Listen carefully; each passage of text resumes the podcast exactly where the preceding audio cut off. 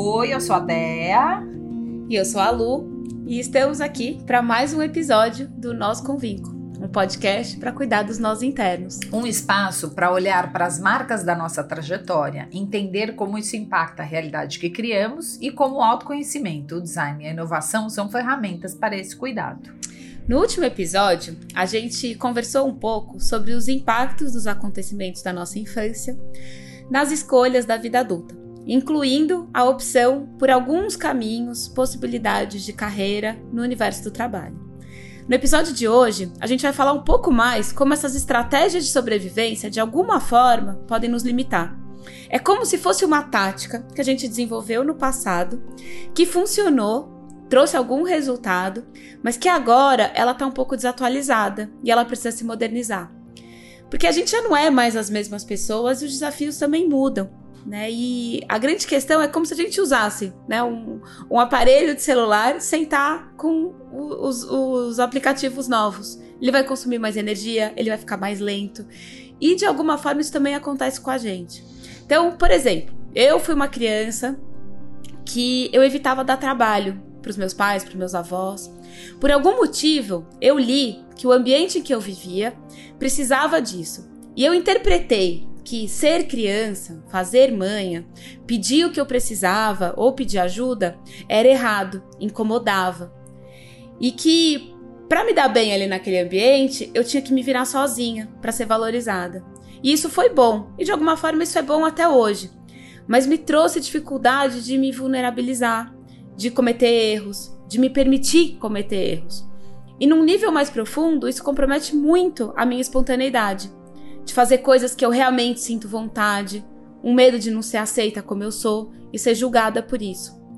Na prática, hoje, no dia a dia, eu faço esses movimentos. Eu começo a escrever um texto, eu faço um, um post no meu Instagram, mas são movimentos que eu não sustento por muito tempo. Eu desisto. Eu julgo que é mais importante para uma reunião, organizar, montar um contrato, fazer uma proposta e vou deixando para lá essas coisas. Que isso é besteira, que eu tô perdendo tempo. Isso me remete muito àquela Lucila que não queria dar trabalho, é besteira, é coisa de criança. Tá entendendo o que eu quero dizer? Faz sentido, Deia? Faz muito, faz muito, muito sentido. No episódio anterior, a Deia contou um pouco como é que surgem esses mecanismos de sobrevivência, que a gente vai dar aqui o nome hoje de máscara. Esses comportamentos que, de tanto se repetirem, dão a falsa sensação de que fazem parte da nossa essência, como se isso fizesse parte da nossa personalidade. Quando no fundo, no fundo, é só um padrão sustentado por uma projeção de nós mesmos. Uma, uma imagem que a gente idealiza do que é certo, do que vai ser acolhido.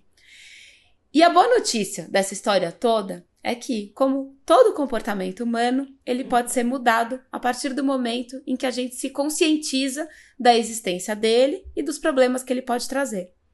Mas como que a gente faz para mudar um comportamento?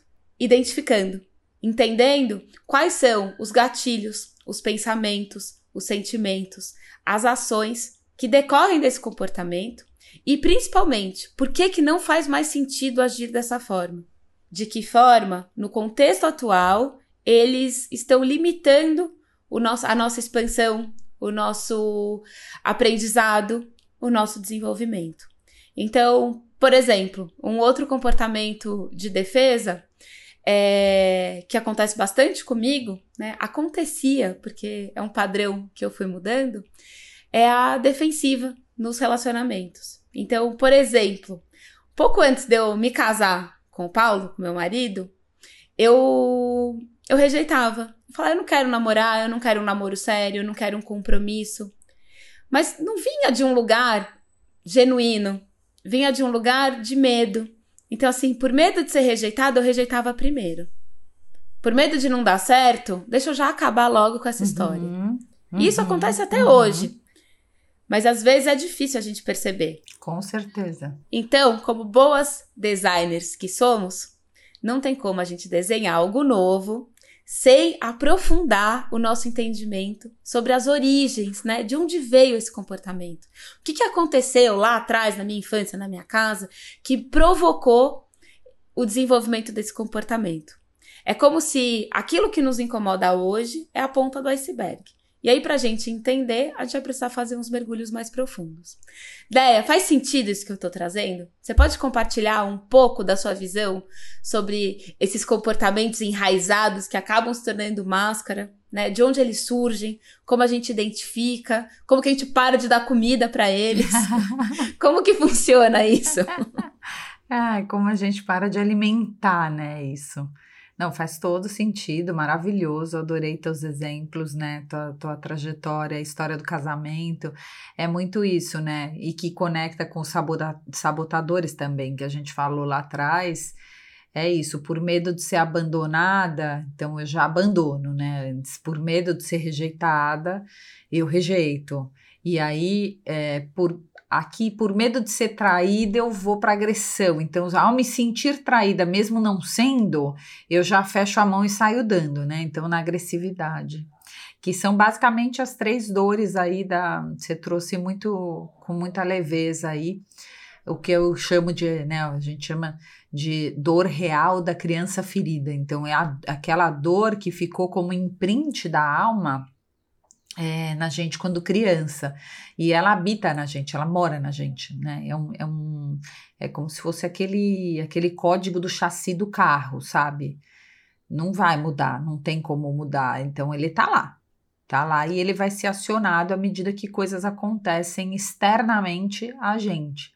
Então, só para recapitular ali o, entre aspas, o mapa da mina, né? Para a gente se ver como essas máscaras são criadas lembra a história da que a gente falou dos potinhos de ouro? Então eu nasço uma essência, eu tenho uma essência, né? Um, eu tenho um potinho de ouro que está encoberto, né? Imagina camadas mesmo de uma cebola, que está encoberto por dores e traumas diversos, diversos, dos mais diversos, desde uma necessidade real da criança de não ser atendida, por exemplo, estou com fome e aí choro e quero mamar ou quero comer, e o adulto ou os adultos por algum seja lá o motivo que for, não conseguem compreender, né? Ou não atendem aquela necessidade. É, tanto que tem estudos, eu vou só fazer um paralelo aqui. Tem estudos, tem um documentário, um documentário maravilhoso que depois a gente. Eu não, eu não lembro o nome dele agora aqui, mas a gente fala disso, né? É, é, comprovado que as crianças que têm as suas necessidades atendidas na primeira infância, ou seja, que choram menos e que têm as suas necessidades atendidas mais rápido, que essas crianças têm uma estrutura emocional mais forte, maior, por conta dessa nutrição. Então, que as cognições, as sinapses, tudo isso tem a ver com essas três nutrições, né? Que precisa para a criança. Então, é o toque, é o contato visual, a o toque que vem dessa nutrição afetiva, o contato visual é uma nutrição fundamental. E a terceira nutrição, nutrição mesmo física, de, de, de alimento, né? É, depois a gente pode falar bastante disso, mas muito, muito legal. E é muito legal isso que você está falando, porque conversando com adultos, principalmente adultos mais velhos, sei lá, eu vejo com meu pai, né? Pessoas mais velhas falam assim: ah, eu sou forte porque eu apanhei muito, né? Assim, tudo isso me fez mais forte.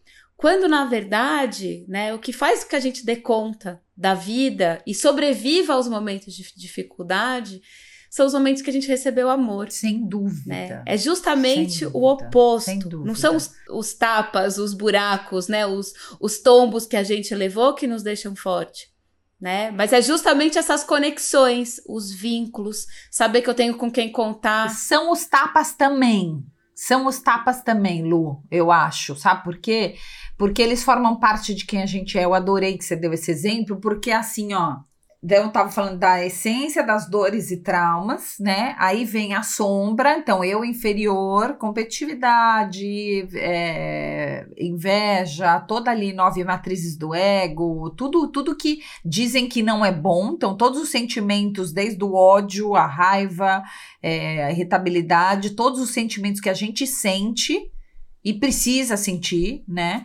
Eles são sobrepostos, então vem mais uma camadinha da cebola pelas crenças distorcidas. essa fala do seu pai ou de todo mundo, ou de geral, de muita gente, né, de muitos adultos, principalmente os mais velhos, né? Ah, o mundo é assim. Outro dia, faz uma semana, eu ouvi isso, né? O mundo é assim. É assim como? É, por que, que o mundo precisa ser assim para o Bernardo, por exemplo? Não, o mundo é assim, ele não é, não é um mundo cor-de-rosa, não, mas. Ele vai ter que aprender a lidar com a realidade. Né? Isso, né? é. Ele o tem... mundo não vai ser gentil com ele. Isso, ele tem que levar porrada, ele tem que crescer na porrada, ou porque, bom, as máximas que a gente ouve dessas crenças distorcidas. Então, vem as sombras Daí vem. Então, estamos lá na camadinha. Essência, potinho de ouro, dores e traumas, sombra, que é natural. Que são esses sentimentos. São, são, esses sentimentos, né? E emoções que vêm decorrentes da dores e traumas, seja lá qual for, né? É, ou dos choques de realidade, como você chamou, né? Na, no outro episódio, também pode ser dessa forma para a gente não ficar preso à semântica, tem mil várias. É, é, português dá isso, né? A gente tem zilhões de formas de falar a mesma coisa.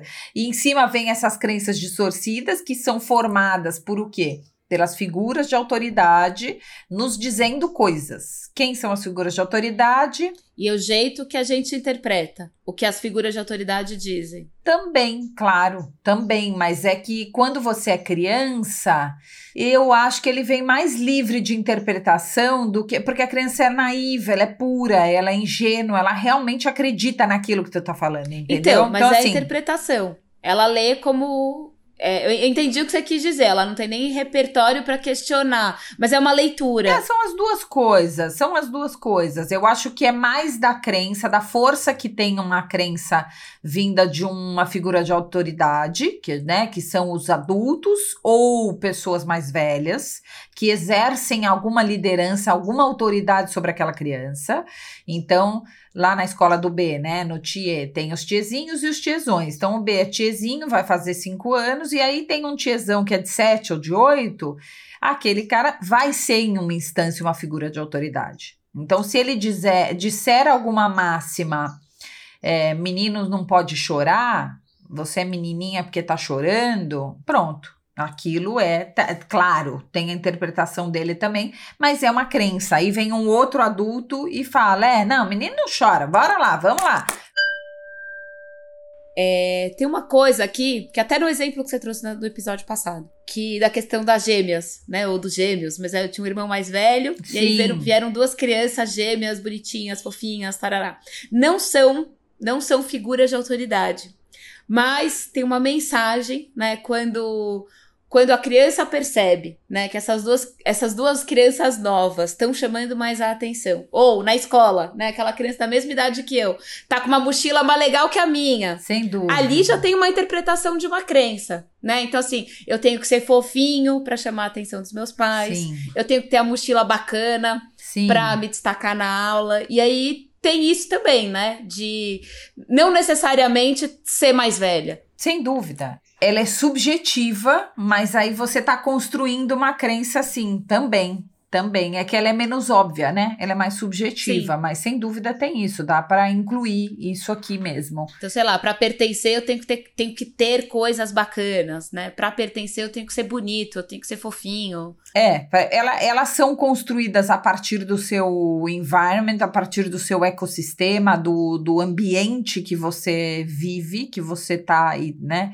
vivendo e como as coisas estão acontecendo à sua volta, então de, de que percepção que você tem, mas é, é, o que eu falei, ela forma dessa forma, mas ela é, isso é mais subjetivo para a gente, por exemplo, encontrar, endereçar problema, né? Então eu gosto muito da coisa da, dessa objetividade, não exclu, não é excludente, mas eu gosto dessa objetividade. Que frases que eu ouvia na minha infância que construíram é, crenças, né, para eu criar essa máscara, para eu escolher essa máscara.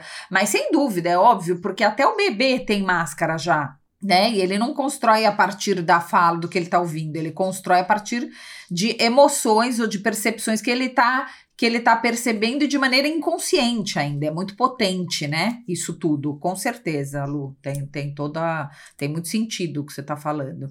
Mas, enfim, aí para eu construir esse caminho da, das máscaras é isso. Então, ouvir uma série de coisas ou sentir uma série de coisas que me deram é, é, as crenças. Eu construo essa autoimagem idealizada que você também falou aqui um pouquinho minutos atrás, né? Então, uma projeção, uma persona, e eu passo alimentando, como você também falou, como eu paro de dar comida, né? Eu passo anos da minha vida, desde a infância, alimentando, dando comida para essa imagem, para essa persona, para essa coisa que eu criei, que não sou eu, é a minha máscara, é uma distorção de mim, né? E aí, para a gente falar é, um pouquinho, lembra, são é, amor, serenidade e poder, e, e aí você trouxe aqui uma objetividade do design que a gente usa muito, que é justamente aprofundar no problema para encontrar ou idear possíveis soluções, para testar, prototipar possíveis soluções para eu diminuir esse problema e aqui no caso, a gente primeiro precisa passar para o primeiro step aí, né? Falando em projeto, então vou, vou olhar o problema que é: tenho máscara? Será que eu tenho máscara? Eu sou máscara o todo o tempo o tempo todo da minha vida, então eu sou uma, uma farsa. É isso você está me dizendo, Dea? Não, não é isso que eu estou dizendo. Eu estou dizendo que a gente também, acho que eu já falei no outro episódio, se eu estiver sendo repetitiva, a gente edita essa parte. Mas assim, a gente tem canudinhos, normalmente mais finos, e até um pouco entupidos, que nos linkam nesse potinho de ouro. Normalmente a gente dá esse canudinho, então a minha essência é, eu despida, despida, sem roupa, de máscara, mais para as minhas relações mais íntimas. Então, mãe, pai, irmãos, melhores amigos, é, marido, mulher, namorado, ponto. Né? Não, não passa muito disso daí. Então, não, não, não numa comunidade muito pequena, reduzida. Antes de se trabalhar, né? Isso é importante. Antes de se trabalhar, mas eu tenho até uma imagem que depois a gente pode disponibilizar que é assim: esse é o canudinho, tá? E aí, como é que faz para a gente pavimentar avenidas ao invés de canudo? Se autoconhecendo. Então, todo o trabalho de autoconhecimento vai fazer o quê? Abrir esse canudinho, né? Então, pavimentar avenidas para que saia mais o meu ouro. Então, todo e qualquer trabalho de desconstrução de crença, os trabalhos de encontro de propósito, é, desidentificação de máscara, do quem sou eu, de todas essas coisas, é isso, né? A gente quer se despir dessa máscara que a gente criou. Agora, para se despir, aí vou falar um pouco de como identificar. Então, na linha aqui do que a gente vem falando bastante do Pathwork, é, tem uma objetividade, são três máscaras: amor, serenidade e poder. Como é que eu percebo, ideia? Como é que, como é que elas se comportam, né? que características tem, por exemplo, um máscara do amor. Então, o potinho de ouro da máscara do amor é amor né? Então são pessoas amorosas, é, queridas, gostosas de estar juntos, são simpáticos, são agradáveis, extrovertidos, amigáveis, querido por todos. É uma pessoa gostosa de estar. Generosa. Generosa. Então, pessoas gostosas, é, né? Que tem uma leveza, essa amorosidade. São pessoas assim, amigas, né? Que estão sempre ali dispostas, nunca vai falar não, sabe? Que falam sim para tudo, né? Normalmente. É, mas aí esse, esse nunca falar não já é uma distorção, né? Eu, vou, eu já vou entrando na distorção, tá. mas tô, tô dando a característica no, num geral, como nos aspectos positivos, e agora indo para distorção ou para aspecto negativo, fundamentalmente aparece como uma atitude de submissão, né? De subserviência ou de dependência. E num extremo, essa pessoa vai perdendo a própria personalidade em detrimento de ser amada e de não ser abandonada, né, que é o medo ali, a raiz, né? Então a dor é o abandono, a característica, o gatilho é o medo. Então junta medo de quê? Do abandono, né? Então é como essa criança se sentiu ou como esse adulto se sentiu como criança, né? Abandonado, não importa o fato. É como se elas quisessem agradar a qualquer custo, inclusive pagando com a própria vida, né? Pagando com a própria essência, Isso. deixando de ser quem ela é. Isso, é aquele cara assim, ó, adoro dar um exemplo, ou cara, mulher, enfim. Ai, nossa, vamos comer um japa hoje? Eu tô com desejo. Putz, você não falou antes, eu já marquei com fulano, ciclano, beltrano, tá marcado, já reservei naquele italianinho que a gente adora, sabe? Que a gente vai sempre, tipo, e a pessoa querendo inovar, né, no japa. Ah, claro, tá bom. Não, tudo bem. Também a gente tem a vida inteira para ir no Japa. Tá bom, vamos, bora lá. Tá bom. Aí entra no carro, putz, ponho lá um sertanejo. Quero ouvir um sertanejo. Aí o cara vai lá, põe outra coisa, põe um trance. Ah, não, tudo bem, tá tudo bem. Queria ouvir, mas, mas tá tudo bem. Sabe a pessoa que vai, tá tudo bem, tá tudo bem, tá tudo bem, e vai se perdendo. Ela faz concessão o tempo todo, né? Ela deixa aquilo que ela tem vontade. E tem uma característica também que é a manipulação do amor, essa é, é assim, terrível, né? Então, assim, é. Ai, Lu, não acredito, meu, que você vai, não vai fazer isso. Cara, sabe, eu faço tudo por você. Meu, olha, faço tudo, sabe? Não, eu, eu não tô entendendo, porque eu não falo não pra nada. Então, é, manda o boleto depois. Manda a fatura. É, dá uma vomitada, uma jogada na cara, dando uma cobrada. Então, é uma característica bem forte do amor. Aquelas pessoas que dão presente para tudo e para todos, um exagero, entendeu? Vou para casa de não sei quem, precisa sempre dar mil presentes, não pode ir de mãos abanando. É outra crença, né? Não posso ir de mãos abanando. Então, sempre eu tenho que ir, tenho que levar umas flores, tenho que levar um chocolate, tenho que levar um não sei o quê, tenho que levar sabe? Então ele vai sufocando. Você trouxe uma coisa muito interessante aí, que eu achei bem legal, porque parece que a máscara do amor ela é muito boazinha, né? Ela é agrada, ela ela se subjuga, mas mas tem uma manipulação aí, né? Tem uma coisa de eu é como se eu, eu mandasse o presente e aí depois eu mando a fatura. Em algum momento isso vai ser cobrado vai, e vai, vai, ser cobrado com, com força também, né? Com uma com com uma carga, né? Então, assim, não é uma é coisa. Terrível. Ah, então é. é. bom ter um mascarado do amor. Não, porque uma hora ele vai mandar conta. É isso, é isso, exatamente isso. Isso quando essa pessoa tá, então, na distorção, né? Eu me submeto, Sim. mas você vai pagar caro em algum momento. Tá. Entendeu? É uma vítima raivosa. É uma... Isso, foi ótimo você trouxe, porque a, uma das correntes defensivas no comportamento é a vitimização. Então, é aquela pessoa que é a vítima do mundo. Ou ela é a vítima da economia, da crise. Ah, porque você sabe que o governo, né? Porque essa. Não, porque também, gente, no Brasil, como é que vai? Não sei o quê. Então, aquela pessoa que ela tá sempre culpando alguém.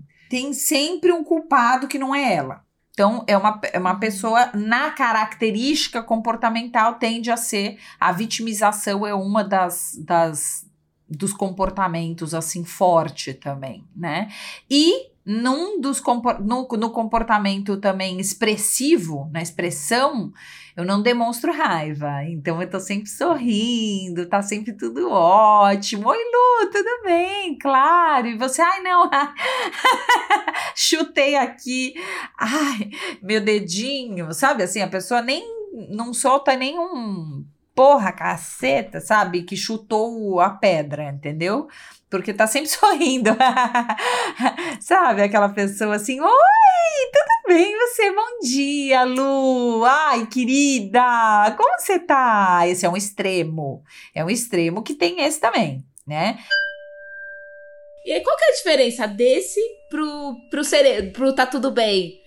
Pro que, tá, sempre tá tudo bem. Sempre tá tudo bem, né? O sereno está sempre tudo bem. Então, o aspecto positivo é isso: são serenos, são harmoniosos, sempre tá tudo bem, eles estão sempre bem. Então, a fala é sempre essa, né? Como você tá bem? E é um bem que não é bem, nem bem, é, é sempre um bem assim, né? Tranquilo. Um equilíbrio. Tranquilo. Equilibrados, aparentemente inabaláveis. Esses caras, assim, eu falo, cara, puta, é um vício, né, de linguagem terrível, terrível, porque é uma característica muito forte do masculino, muito forte do masculino, né? Mas a gente tem também várias mulheres serenas, com certeza. É, Aparentemente, então, estava falando inabaláveis, pessoas com uma inteligência emocional é indiscutível, né? Indiscutível. Não saem do eixo, não, não levanta o tom de voz, tá sempre aquela cara de paisagem, sabe? É aquele cara que fala: Meu Deus, um dia eu vou ser assim, eu vou nascer de novo, vou morrer, nascer de novo, mas eu vou ser assim né? É, para mim, no meu caso, né? Que sou poder com amor.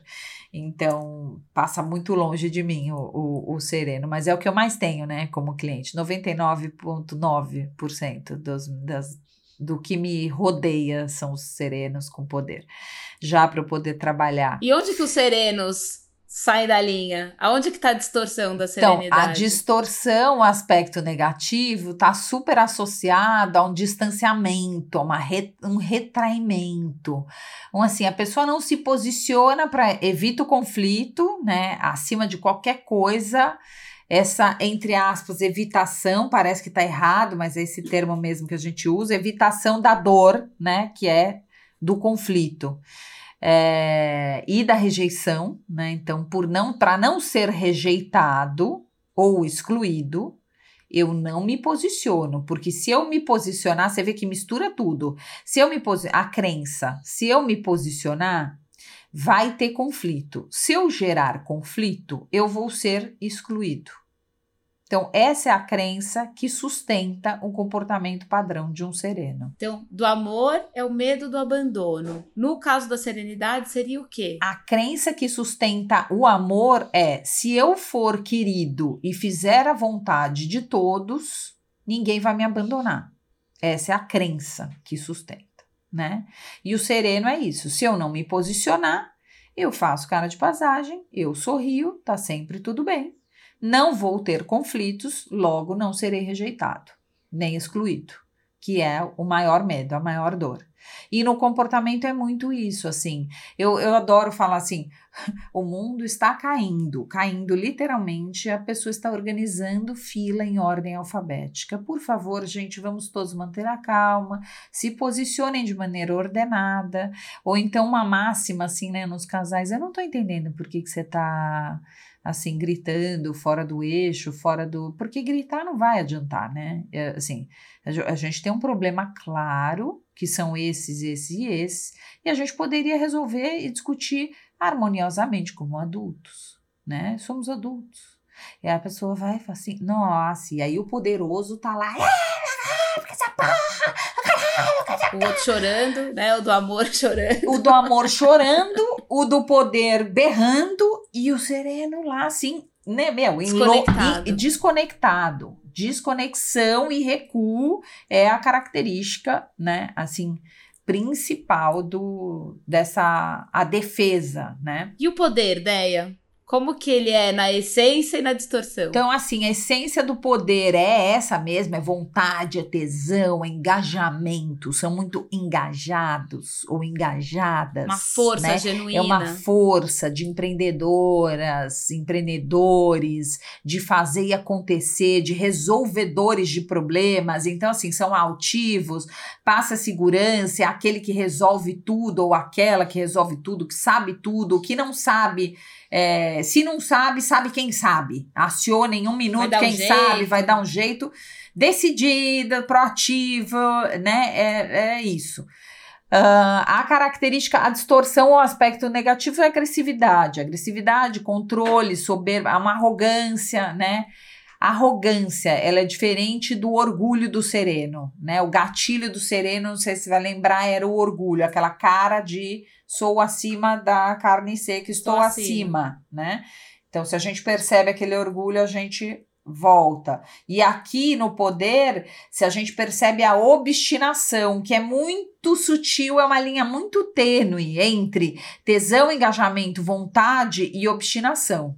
Eu quero porque eu quero e eu vou fazer. Qual é a diferença? É, a diferença é o engajamento, eu tô vendo o problema, eu tô vendo o objetivo, eu tô vendo o porquê daquilo com objetividade, acolhendo, vendo dentro da realidade as limitações, vendo a realidade.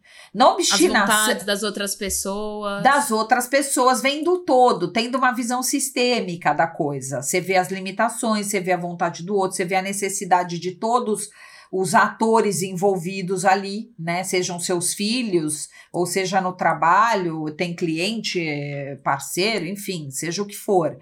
Mas aí uma linha muito tênue quando você saltou para obstinação é no não, eu quero porque eu quero e vai ser assim. E aí você vai para uma imperatividade, para uma imposição, é, mas tem que ser assim porque eu já defini, porque essa é a melhor estratégia, eu já sei qual é a melhor estratégia e vai ser assim, nesse prazo, desse jeito, ou a gente vai para a praia sim, porque as tal horas que eu já defini, que eu já me organizei.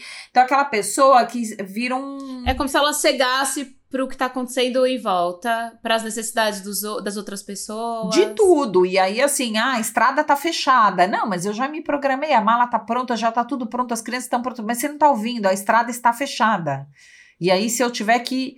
Eh, vamos amanhã de manhã. E a pessoa tá lá, não, nós vamos, que já tá tudo pronto, é melhor hoje, já tem o lanche no carro. Então ela vai tentando é, ela vai e ela vai arrumar uma força barra. Isso. tem uma forçação de barra aí. e ela vai arrumar argumentos para tudo porque de novo são pessoas articuladas inteligentes e sagazes. Que resolvem né? Que na essência elas realmente resolvem. Então ela vai falar não mas tem um hotel na estrada. A gente dorme na estrada ué, qual o problema? Que assim já é bom já vamos desopilar. Não mas gente por que, que a gente não dorme em casa?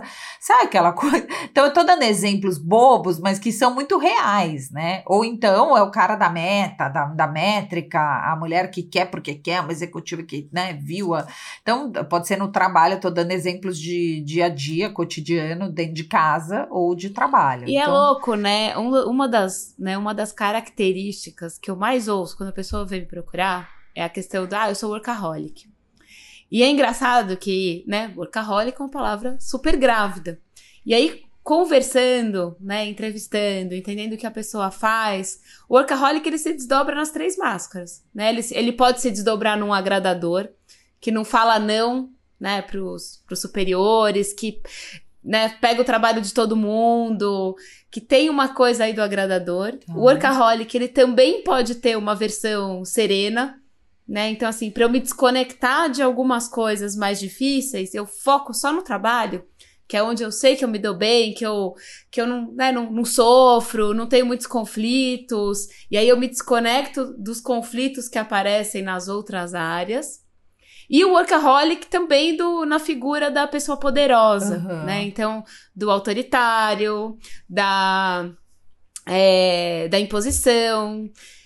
E é engraçado, né? Porque como, como é sutil também essa dança, né? É como super. o mesmo traço de personalidade, ele pode estar tá com uma ou mais máscaras. E aí eu queria que você contasse, assim, um, um pouquinho, assim, pra gente, como é que funcionam essas, essas combinações, né? Como que a gente percebe é porque está esse exemplo do workaholic, na verdade, seria um sintoma, né? Sim, sim, a ponta, né, do iceberg. Esse sintoma, eu vejo assim, ele, ele como você falou, independe dos três, independe do... Eu, eu posso ser workaholic na submissão, eu posso ser na porrada, ou eu posso ser no sereno, né? O, o que eu queria trazer, o que eu acho legal trazer aqui, eu não sei se é isso, tá? Que você tá falando, mas enfim, eu, eu só para eu fechar, porque eu fiz a conexão das três crenças que sustentam. Então, o, o, a, a crença do, do poder, né, é assim: se eu for, né, é, fodão, se eu for ou fodona, se eu for superior, se eu for, né, essa, essa imagem de todo poderoso ou toda poderosa eu vou ser independente, forte e nunca vou precisar de ninguém. Então, se eu não vou precisar de ninguém, eu não corro o risco de ser traída, hum. tá? E aí, no comportamento, eu não demonstro a vulnerabilidade, né? Então, corrente defensiva, agressividade, na defesa, mais agressividade, no comportamento, não demonstro vulnerabilidade tá? E o gatilho é perceber a obstinação. No sereno, eu não me entrego, eu não me abro. É aquela pessoa que você não consegue acessar. A defesa dessa pessoa é o orgulho, essa soberba, a pessoa vai subindo, aí mais corrente defensiva, desconexão e no comportamento essa pessoa que não se abre, fechada. E o gatilho para essa percepção, para essa mudança é o orgulho. Eu tô só recapitulando, tá? E no amor, eu achei importante fazer essa recapitulação. Uhum, então, ótimo. no amor, defesa, vitimização, no comportamento, não manifesto raiva, né? Tá sempre tudo bem. Também é um diferente, não manifesto raiva nenhuma. E o gatilho de mudança em perceber o medo. Então aí eu acho que fecha o ciclo, assim, as pessoas uh, que estão ouvindo a gente talvez estejam identificando, é divertido esse trabalho, assim, de ir identificando, ai, nossa, isso aqui é meu chefe, ai, isso aqui é minha mulher, nossa, minha mulher é exatamente assim, ai, não sei quem. Então, normalmente a gente percebe as pessoas à nossa volta, até que a gente vai conseguindo ir se percebendo. Agora, o que dá um alívio é que todos nós somos as três coisas. Só que a gente tem normalmente, né, uma máscara que é dominante ou predominante, uma primária, uma principal, né, que está escancarada. A gente tem uma secundária, então que é uma duplinha, né? Então normalmente é uma composição alquímica, ah, eu sou poder com amor, né? E tem gente que é poder com poder. Por exemplo, eu antes de começar a me trabalhar era poder puro, sabe? Tinha um amor lá e o sereno, então, não passei na fila nenhuma. Hoje já tem um pouquinho, né? Um pouquinho de sereno, é tanto trabalho, então já é mais equilibrado o poder com amor e tem um pouquinho a serenidade, bem pouquinho, que eu vou ali tentando comprar do Aziz a cada dia que passa. E aí, o que tem também é que, graças a Deus e graças a muito trabalho, eu, Deia, como ser humano integral, sou isso mesmo, em todas as relações. Isso causa uma estranheza, é motivo de julgamento para geral. Sou julgada para geral, né? Assim, de ser a mesma pessoa, você pode estar com o Papa, com o Bispo, com o Espírito Santo, caguei, né? Pode ser o filho, a sogra, o periquito, o papagaio, pode ser na família do Aziz, na minha família, pode ser na escola, pode ser onde for, pode ser em qualquer um dos negócios e de projetos e com cliente. Eu sou la même chose. Eu sou a mesma essência, a mesma pessoa.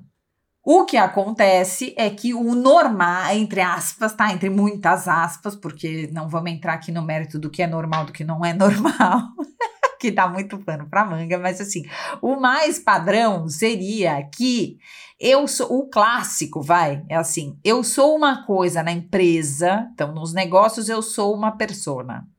Em casa, com a esposa, eu sou outra coisa. Então, é um clássico muito do meu dia a dia que no ne nos negócios, né, é, um executivo, por exemplo, seja um sereno com poder.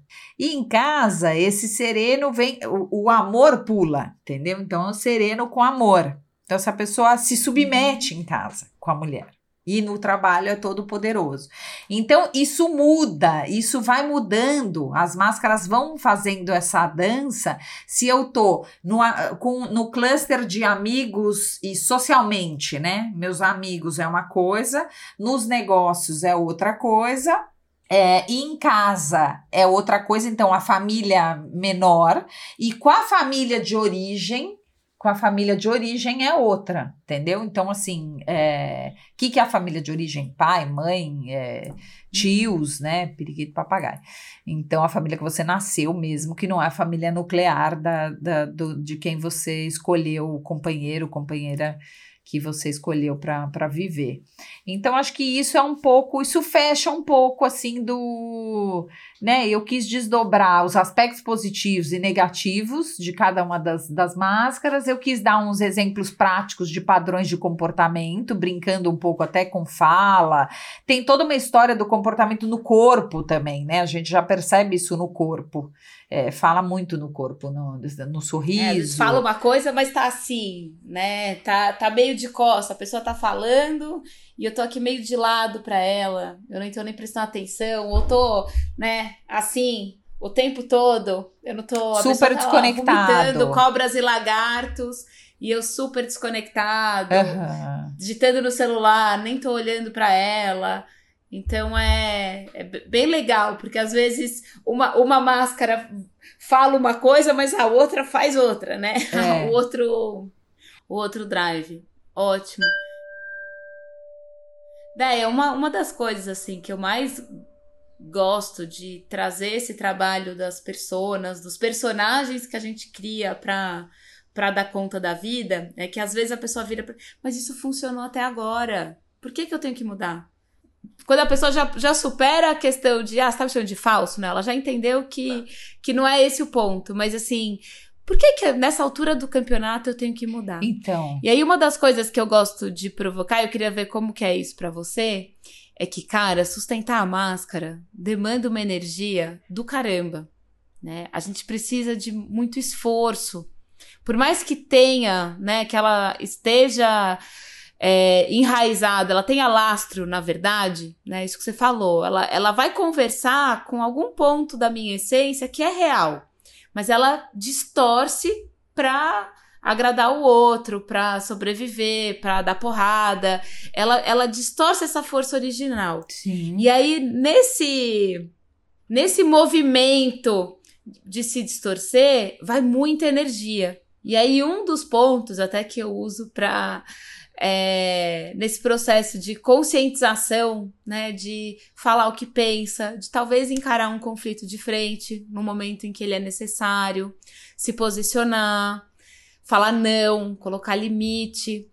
É que é como se uma onda de energia voltasse para a pessoa, né? Como se ela parasse de ser um balde furado que a energia dela vai escoando e ela não vê essa energia indo embora, né? Como se ela é, trouxesse de novo para ela esse poder pessoal que ela entrega para o outro para pertencer, para ser aceita, para ser adequada, para não passar vergonha, para não sentir medo. Como que é para você? você? Tipo, acontece assim, a pessoa, ah, por que eu não posso continuar sendo desse jeito? Dá certo, me trouxe até aqui. Pô, acontece muito, acontece muito. Por isso que eu ali atrás falei um pouco mais da objetividade da coisa. O que que, como que eu como que eu acesso, né? Porque normalmente a pessoa chega e ela tá insatisfeita com alguma coisa. Então, se é uma demanda uhum. de negócio, essa pessoa, ah, preciso reposicionar a empresa. Tá. Mas a empresa se a empresa se posiciona à medida que as pessoas se posicionam, é um conjunto de pessoas ali, tem uma cultura por trás que sustenta aquele posicionamento ou não.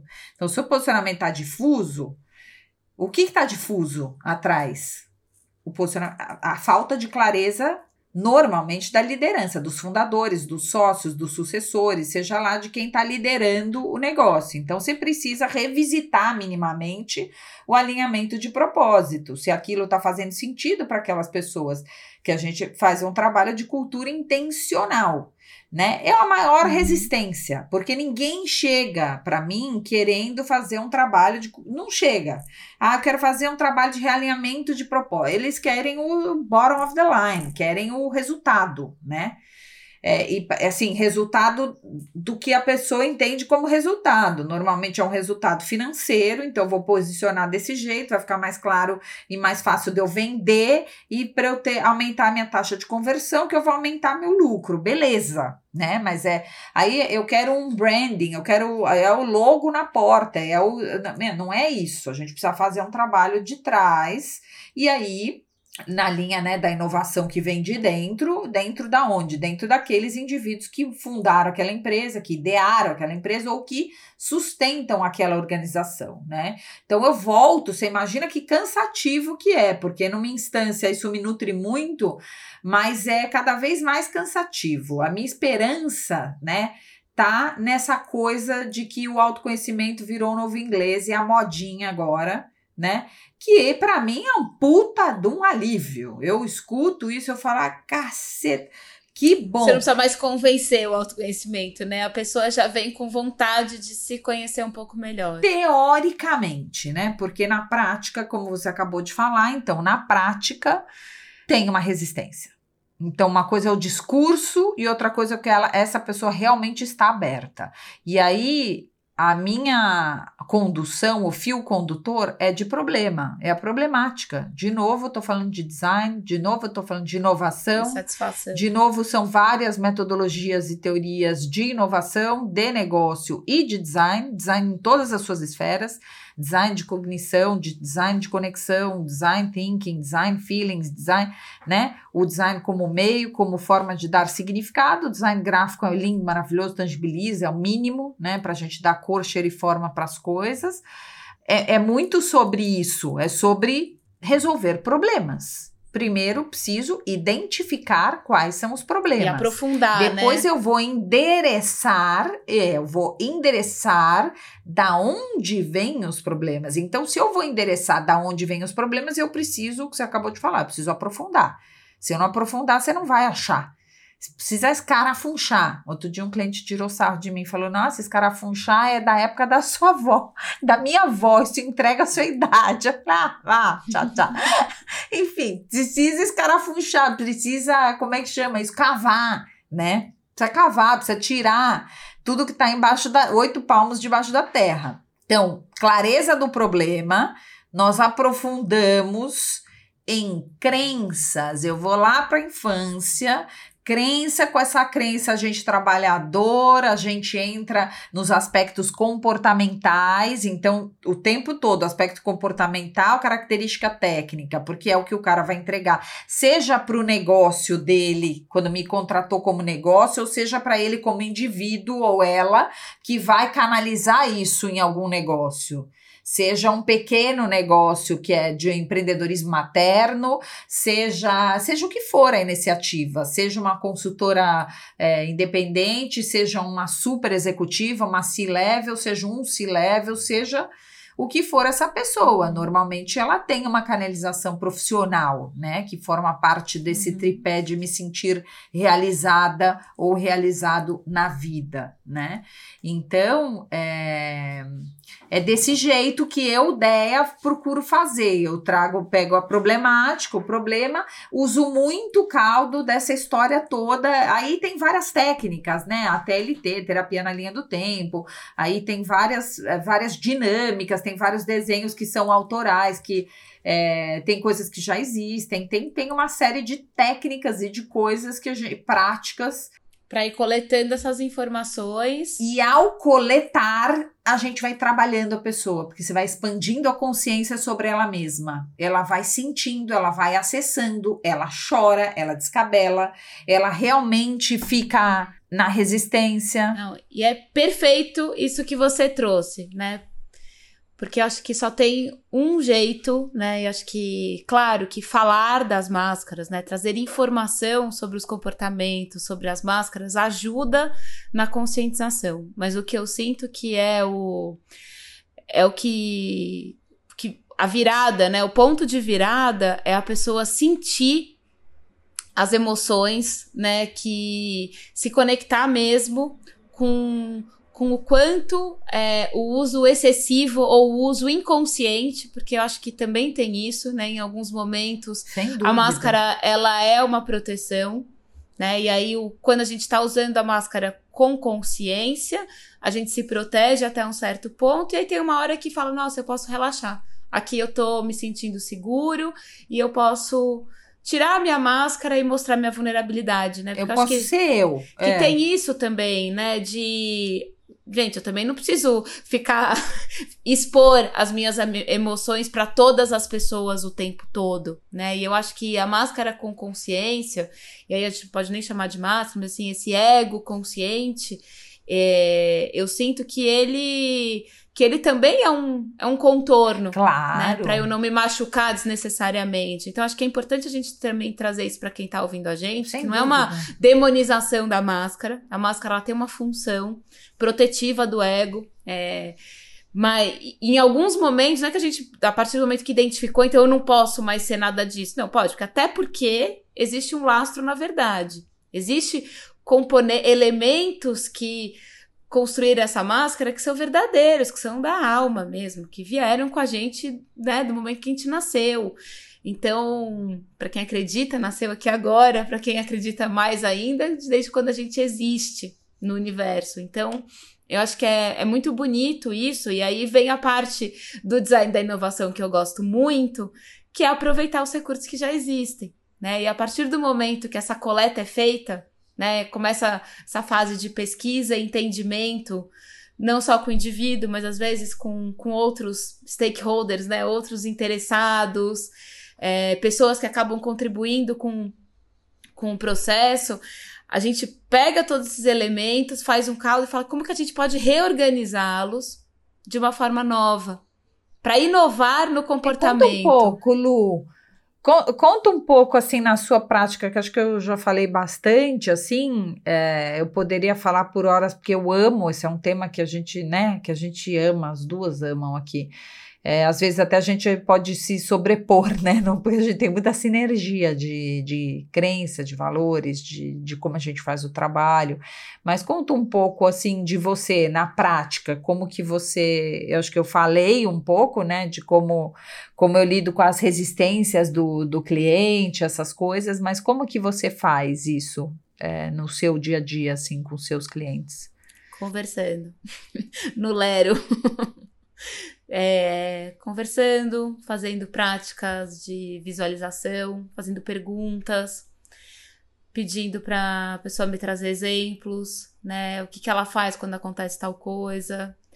Em alguns, em alguns processos eu abro para ouvir pessoas indicadas, né? Então, trazer o, o trazer espelhos para esse processo de autoconhecimento. Né? Às vezes é muito difícil para a pessoa se enxergar. Né? Ela tem uma história em que, em que ela não foi vista, né? Então, assim, até fazendo o gancho aí da dor da infância, é, ela não se vê. E assim, é, e às vezes acontece, a pessoa ela, ela tem uma dificuldade grande de trazer exemplo dela, de, de trazer o que ela sente, principalmente né, nos processos de design de carreira, de, de conseguir trazer interesses, paixões, pessoa não tem hobby, ela não tem, ela não sabe do que, que ela gosta, ela não sabe o que, que dá prazer para ela. É muito comum. Né? Então, né? é muito comum. Em, em, alguns momentos a gente abre esse processo, né? Porque eu sinto que no fundo, no fundo, aquela pessoa que tá ali na minha frente, ela tem as respostas, né? Ela é especialista da vida dela. Em, no começo eu, eu abria mais assim essa, essa parte de entrevistas de outras pessoas. Hoje eu tenho usado isso de uma forma mais cirúrgica, né? Porque em alguns momentos o outro pode pegar carona no processo, né? Tem uma frase do Freud que eu gosto muito.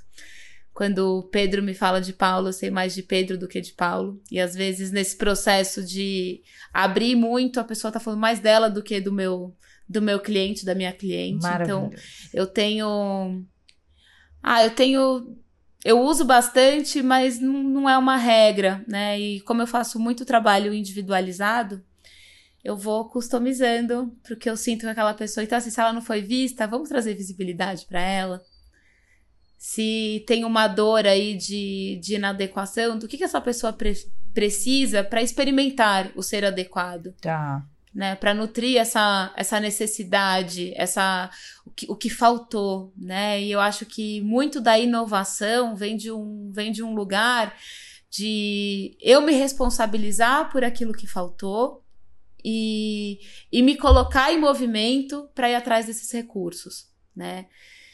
É, parar de ou não querer tocar né, na, no meu passado, ou de, de, de achar que todo, tudo é culpa do que aconteceu no passado, né? E trazer essa responsabilização. O que aconteceu, aconteceu, né? Você, as pessoas à sua volta fizeram o melhor que elas podiam com os recursos, as informações, os comportamentos que elas tinham ali na época.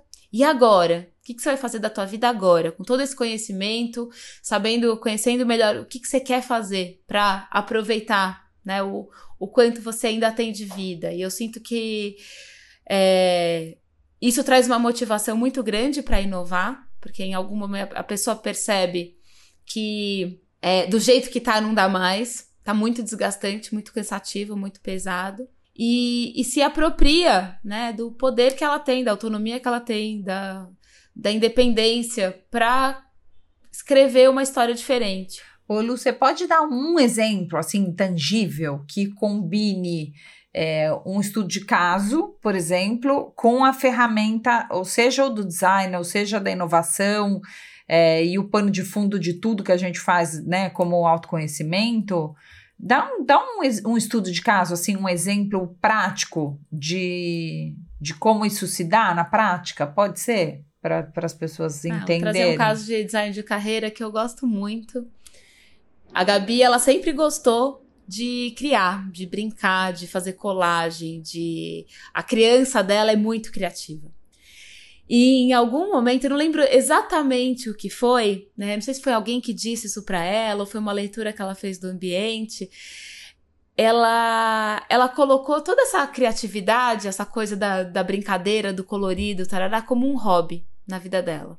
Gabi se formou em direito, foi para o mundo corporativo, é, ainda é, advoga, mas depois do processo, ela percebeu que isso não precisava ser um hobby e que isso podia virar um trabalho, né? E que eh, manifestar a criatividade dela, essa paixão que ela tem pelo design de formas, é, era algo que nutria ela para ela ser, inclusive, uma, uma profissional, uma advogada melhor. A Gabi hoje lançou, faz, tem alguns. Esse ano ela lançou uma linha de joias autorais. Ah, que legal. E ela tá fazendo os dois trabalhos ao mesmo tempo. Que máximo. E eu, e eu gosto bastante da história dela porque não precisa ser uma coisa ou outra, né? Claro, é um caso específico, ela, ela é multitalentos, nem todo mundo vai ter essa característica e tá tudo bem. Mas eu achei muito legal ela ter dado permissão, porque era uma coisa que ela só fazia da porta para dentro. Então, assim, ela, ela chegava numa sessão nossa, ela levava brownie, ela cozinha, ela ela manifesta essa criatividade e ela conseguiu canalizar isso para um negócio. Que legal. E ela tinha, né? Ela tem dentro dos, dos aspectos dela, né? Das âncoras, etc. Tinha essa veia empreendedora. Dela colocar a marca dela no mundo, tinha esse desejo. Que legal. Né? Então, assim, mas ao mesmo tempo tinha uma, um uma necessidade de segurança, de estabilidade financeira. Então, eu gosto muito, né, desse trabalho de design, que é achar um desígnio em tudo que você viveu, né? Em tudo que você traz, em tudo que você faz, gosta de fazer. E aí, através da, das técnicas de design e de inovação, a gente construir um modelo que faça sentido. E incluindo aquelas partes que estavam excluídas, né? Incluindo o que está excluído, que aproveite os recursos disponíveis, né? Porque acho que tem uma um dos componentes aí dessas máscaras, né? Tem a avareza, né? No nosso medo de ser julgado pelo outro, a gente a gente não dá tudo que a gente tem, né? Então tem essa coisa de, de reter, né, os nossos recursos. E eu sinto que nesse trabalho de dar vazão para energia, né, de abrir as avenidas que você trouxe no, no começo do episódio, tem muito de deixar de ser avarento, né, de realmente se expor, doar aquilo que você tem sem sem o, a preocupação excessiva, a obstinação de, de reter por medo do julgamento do outro. Né? E aí a vida vai ficando mais leve, mais próspera. Né? É, muito, é muito melhor a gente se relacionar sem máscara. Né? Os relacionamentos mais fluidos, o que a gente curte mais, tem muito disso, né? Da gente não estar tá armado, não estar tá defendido o tempo todo, a gente falar de sentimentos. É, essa do sentimento é muito bom. Eu fiquei com muita vontade de, te, de aprofundar nisso, de te perguntar se você queria falar um pouco sobre a avareza e também uma, né, eu, uma das coisas que eu não falei ali atrás, mas é para trabalhar resistência é entrar em contato com o sentimento. Claro que a gente vai ter bastante bastante resistência se a gente foi é, determinado, criado, né, condicionado a achatar o sentir, achatar o sentimento. Então, para desachatar é um exercício aqui nem academia, né? É complexo. É complexo você começar, você precisa exercitar para conseguir achar o sentimento ali dentro, né? E uma das técnicas que eu gosto muito, assim, o, o Thinking Environment me ajuda muito quando as pessoas são muito racionais e eu falo, não, então pensa com o seu corpo todo, né? Que vem do Thinking pensa com o corpo todo, vamos experimentar pensar com o corpo em todo. E aí, quando a pessoa vê, ela tá sentindo. Então, adorei que você fechou com a avareza e com sentimento. Acho que isso dá, dá bastante caldo para outro para outro episódio, assim, só para a gente falar só de sentimento. E sentimento é dar um caldo inteiro aí, comunicação dá outro caldo.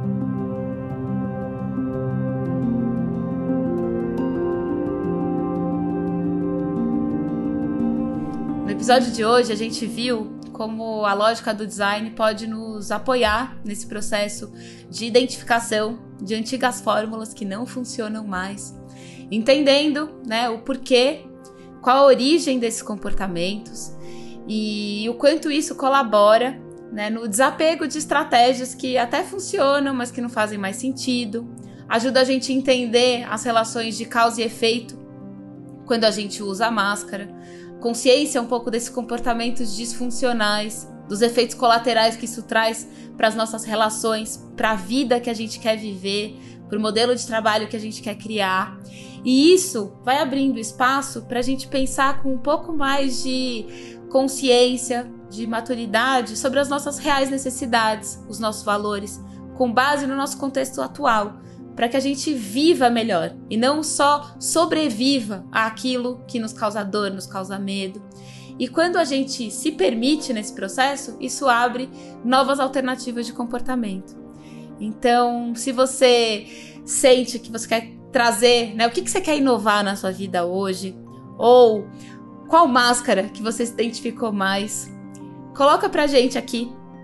E é isso, né, Deia? Temos um episódio? Temos um episódio maravilhoso. Esse foi mais um episódio. A gente espera que você tenha conseguido pegar carona se trabalhar algum uh, no paralelo das histórias que a gente contou, para entender um pouquinho mais sobre os seus nós e os seus vincos e como isso impacta e reverbera na sua vida, né? Então, se você gostou, siga o nosso Convinco no seu player preferido de podcast, siga o nosso Insta também, arroba Convinco e para acompanhar nossos últimos movimentos. E você acessa na descrição os nossos perfis e os links de todas as referências que a gente citou hoje. Um beijo enorme e muito obrigada. Obrigada para você que ficou com a gente até o final e também para nossa equipe que viabiliza a realização de cada um dos nossos episódios. Uh! Então, produção e edição da Almeidinha, direção de arte do Danilo Neves, roteiro Lucila Lobo e Andréa Gomes Constantino. Até a próxima. Até a próxima.